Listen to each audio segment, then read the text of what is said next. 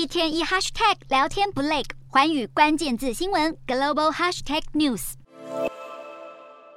手里拿着辞职信，大批塞尔维亚族警察走进科索沃的警局，集体申请离职以示抗议。长期陷入主权争议的塞尔维亚和科索沃近来紧张关系加剧，全因科方政府要求境内的塞族人更换车牌而引爆争议。科索沃在二零零八年单方面宣布独立后，却一直没有被塞尔维亚政府承认。至今，科国北部的数万名塞族人仍在使用塞国发放的车牌和身份文件。在科索沃政府要求塞族人更换车牌后，引发科国境内的塞族人强烈不满，不仅大批民众上街抗议，封锁两国边境道路，塞族人更集体决定要退出科索沃的公家机构组织。塞尔维亚总统武契奇表示，这个决定代表两国正在发生剧烈的政治变化，但重申塞国仍会认真负责的行事，努力维持区域和平稳定。科索沃总理则呼吁境内塞族人抵制来自塞国政府所施加的压力，并称塞国有意破坏科索沃的稳定。欧盟外交代表波瑞尔日前发出声明表示，科索沃的塞族人退出公家机构并不是解决争端的办法，甚至有可能进一步加剧紧张局势，呼吁两国尊重彼此商定的协议，展开对话来解决当前的纷争。